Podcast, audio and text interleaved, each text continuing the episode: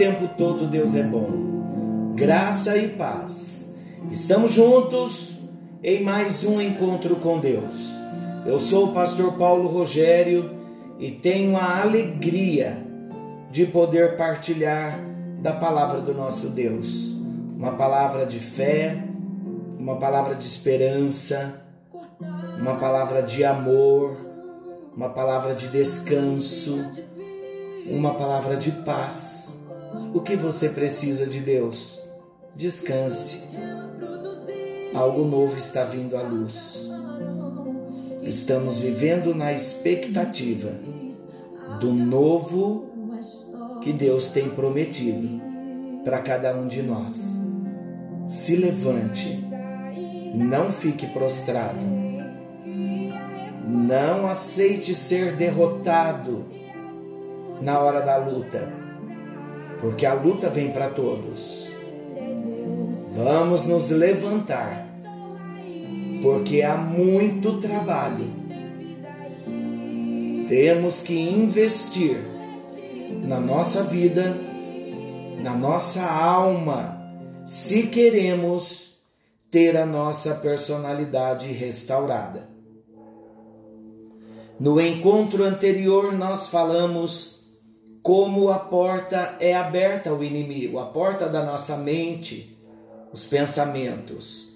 E nós falamos quando possuímos uma mente não renovada, quando temos uma mente carnal, quando admitimos mentiras e enganos na mente e falamos um pouquinho da passividade da mente. Daqui a pouco, depois do assunto de hoje, nós vamos detalhar sobre a passividade da mente. É um assunto muito interessante e importante. Precisamos nos atentar para o que Deus nos está nos falando, porque é luz iluminando áreas que ainda de repente estavam em trevas. Eu quero falar agora, eu quero começar com um assunto muito sério, falando sobre as características de maus espíritos que tentam atingir o nosso pensamento. É tão sutil que se nós não vigiarmos, não nos atentarmos, se nós não pedirmos a ajuda do Espírito Santo, poderemos nos envolver nesses enganos. Então vamos nos atentar sobre as características de maus espíritos. Os pensamentos de maus espíritos sempre vão invadir do lado de fora. Como eles vão entrar? Pela mente. Nós temos capacidade de pensar, capacidade de refletir, capacidade de raciocinar. Nós escolhemos em que colocar o nosso pensamento. Preste bem atenção. Aqueles, porém, demônios, invadem pelo lado de fora com pensamentos alheios a nossa escolha ou controle. Como assim? A sutileza do mau pensamento. Eles entram sem se fazerem avisar. O que é preciso eu fazer? É preciso rejeitar, logo de imediato, esse tipo de invasão pelo exercício da nossa vontade. Lembra quando falamos das portas? Nós abrimos a porta para quem queremos e fechamos para quem queremos. É preciso rejeitar de imediato todo tipo de invasão pelo exercício da nossa vontade. Se não forem abortados imediatamente os maus pensamentos, pela invasão sutil de maus espíritos, eles vão minar a nossa mente e vão estabelecer um domínio na área invadida. Daqui a pouco eu darei exemplos. A segunda característica a considerar é que os pensamentos de maus espíritos, eles forçam, eles empurram, eles coagem o homem a agir imediatamente. Eu vou detalhar. É algo repentino que procura levar a pessoa a agir irrefletidamente. Eles são acompanhados de, os maus pensamentos. Eles são acompanhados de um ímpeto para que a pessoa haja contrário ao bom senso. Suponhamos que alguém está em casa e de repente vem um impulso acompanhado de um pensamento. Olha o exemplo. Atire-se da janela. Isso é pensamento de demônio suicida. Agora preste atenção. Se a pessoa tem a mente passiva, num sugestionamento desse, do maligno, esse mau pensamento, essa invasão no pensamento. Se a pessoa tem a mente passiva, o que vai acontecer? A pessoa será levada a obedecer tal impulso. Olha como isso é sério. Então nós precisamos tomar cuidado com tudo quanto nos impulsiona a agir imediatamente, sem refletir, mesmo quando parece vindo de Deus, pois o Espírito não coage, ele não empurra. O Espírito atrai, ele guia, ele conduz. Mais um exemplo? Se, por exemplo, estamos numa reunião, num culto, o pastor está pregando e se levanta um irmão no nosso meio e ele traz uma palavra fora da hora e ele diz: Foi o Espírito que me obrigou a falar, eu não pude me conter. Podemos ter a certeza de que estamos diante da manifestação de um outro Espírito, que não é o Espírito de Deus. Os maus espíritos é que obrigam. O espírito do profeta, a palavra de Deus diz em 1 Coríntios 14, 32, o espírito do profeta está sujeito ao profeta. Ali não foi Deus falando, foi a alma. Por quê? Porque a maior profecia é a palavra de Deus. Quando o pastor está pregando a palavra de Deus, não somente eu, qualquer pastor, que ele está, esteja pregando a palavra de Deus, ele está sendo o profeta, ele está entregando a profecia, a palavra de Deus. Qualquer outra inter, qualquer interferência naquele momento da pregação da palavra de Deus, ela não vem de Deus. Por isso que há ordem nos nossos cultos. A terceira característica dos maus espíritos, atingindo o pensamento. A terceira característica é que os seus pensamentos confundem e paralisam a mente e fazem com que a pessoa já não pense de modo claro. Vou explicar.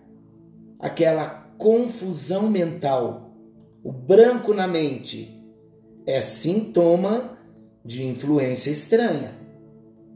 Tudo isso tem um objetivo: o controle da alma para dominá-la sem problemas. Olha que sério. Sabendo, no entanto, queridos, discernir esses sintomas, facilmente poderemos recusar tudo quanto vem de fora.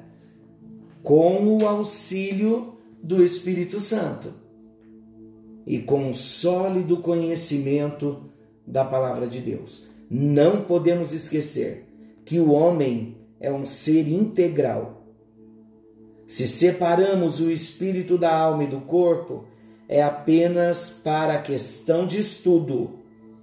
Vivemos, no entanto, dia a dia, como um ser integral, usando os poderes espirituais, intelectuais, emocionais, volitivos e físicos, tudo dentro dos limites da palavra de Deus. Qualquer pensamento ou doutrina que visa aniquilar um desses elementos ou deixá-los fora de controle vai terminar em erro e em engano. Queridos, nós precisamos muito cuidar da nossa mente, porque nós recebemos informações todos os dias. Uma das coisas que precisamos tomar muito cuidado na nossa vida é com o temperamento que nós temos. O inimigo vai lançar no nosso pensamento situações que vão mexer com o nosso temperamento. E nós não podemos agir de acordo com o nosso temperamento, porque nós ferimos, nós magoamos, nós entristecemos. Quando nós não agimos de acordo com o fruto do Espírito na nossa vida. E todo bombardeio do maligno na nossa mente, toda invasão de maus pensamentos, de informações que vão suscitar em algumas situações a nossa ira, o inimigo tem um propósito: fazer com que nós venhamos dar uma resposta imediata. Ele tenta bombardear a nossa mente para que nós venhamos agir de acordo com a carne, com a natureza humana. E é nesse momento que o fruto do Espírito tem que manifestar. Conseguem perceber que o maligno vai fazer de tudo para invadir o nosso pensamento? Com informações, se todo momento nós estamos recebendo informações boas e não, nós temos que filtrar tudo primeiro, para depois agirmos, para depois respondermos, para depois falarmos. Até aqui tudo bem? Então vamos tomar cuidado com essas, estar atentos com essas características de maus espíritos que tão sutilmente entram pela nossa mente e se não vigiarmos, nós poderemos ter atitudes que não vão testemunhar que Jesus está vivendo em nós. Agora vamos entrar num assunto maravilhoso, esclarecedor, um assunto que eu considero de muita luz para a nossa vida. Nós vamos detalhar em alguns encontros sobre a nossa mente com relação à passividade da mente. Vamos começar? A passividade da mente é uma estratégia e o principal alvo de Satanás. Com qual propósito? Com o propósito de dominar o homem. Para que ele exerça esse domínio, o Satanás, ele precisa de uma mente passiva, que se habitua a não raciocinar, que se habitua a não filtrar o que ouve. Porque quando isso acontece, tudo quanto é lançado na mente, ela fica e, consequentemente, produzirá o seu fruto. A passividade é um meio para atingir um fim. Qual o fim? O controle absoluto do homem. Vamos falar sobre o engano e a passividade? Quando o inimigo alcança o seu alvo de tornar a mente do homem passiva.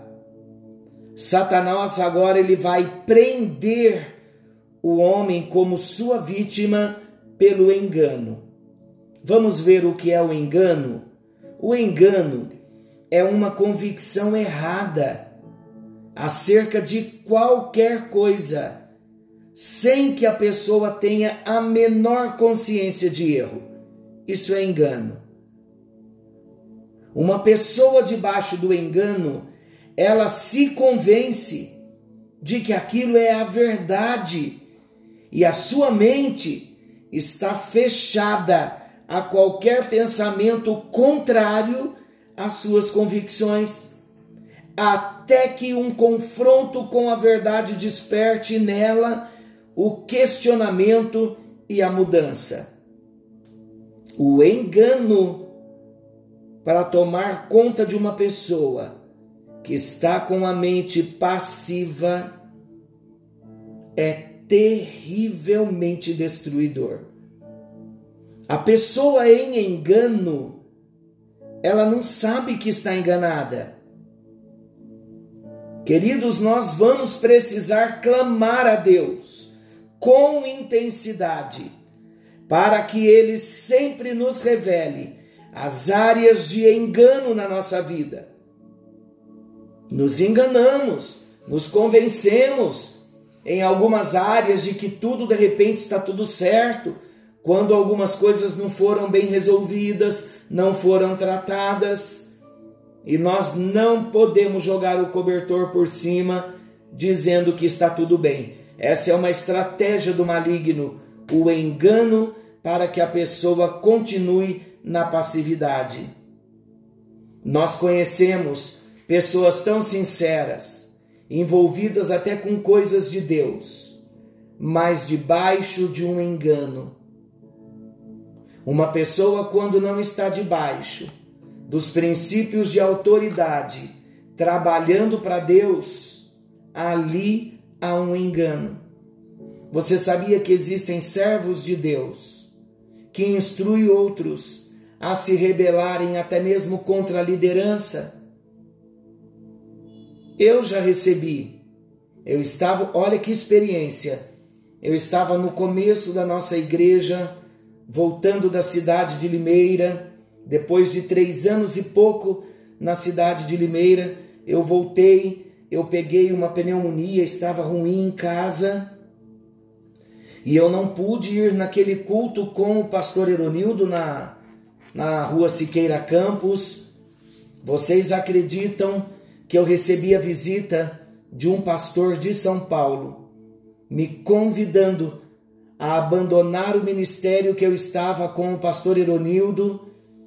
Ele disse que me supriria em tudo, ele montaria um templo na cidade de Jacareí, me daria todo o respaldo, me convidando a sair do ministério que Deus tinha me colocado. Um dia depois, chega em casa para me visitar, pastor Eronildo com o pastor Antônio, um pastor amigo nosso da Argentina. Eles oraram por mim, eu confessei para eles aquele peso daquela palavra que eu havia recebido. Quando eles oraram, eu recebi cura, cura na alma, cura no espírito, aquele peso saiu era uma palavra profética vinda com engano no dia anterior. E o pastor Eronildo tirou aquele peso do meu coração com as mãos através da oração. E eu recebi libertação, eu recebi cura física também. Uma palavra de engano. Então temos que vigiar muito, porque o engano é muito sutil. E algumas vezes eles vêm até mesmo por servos de Deus. É muito sério. Vamos sondar a nossa mente, vamos sondar o nosso coração e sempre estar orando, dizendo ao Senhor: Deus repreenda todo o engano da minha mente. Não permita, Senhor, que eu siga num espírito de engano, debaixo de um engano. Quebra, Senhor, todo o engano. Vamos fazer isso nesse momento, em nome de Jesus. Senhor nosso Deus, amoroso Pai celestial, põe as tuas mãos em nossas vidas, nos alcance nesse momento, meu Deus, e nós queremos repreender toda passividade na nossa mente, nós repreendemos todo engano, todo ataque do Satanás na nossa mente. Queremos, ó Deus, manter a nossa mente cativa totalmente à obediência do Senhor, somente em obediência ao Senhor e à Sua palavra. Repreendemos todo espírito de engano, toda mentira com capa de santidade, nós repreendemos nesta hora e declaramos a nossa libertação de todo e qualquer ataque de engano das trevas. No nome bendito de Jesus, que sejamos alcançados e que possamos viver na verdade, andar na verdade, para a glória do teu nome. Abra os nossos olhos na noite de hoje e não permita, meu Deus, que venhamos viver debaixo de engano. Em nome de Jesus, amém, amém e graças a Deus. Queridos, com muito respeito, eu conto esse testemunho para que todos entendamos que o espírito de engano é um espírito maligno e Satanás não tem como atributo misericórdia. Ele veio para matar, para roubar e para destruir. Não permita a passividade na sua mente, é guerra. Não seja passivo, se levante e repreenda todo e qualquer tipo de engano e Deus nos dará vitória. Não se esqueçam, Jesus está voltando. Maranata Ora vem, Senhor Jesus. Forte abraço, fiquem todos com Deus.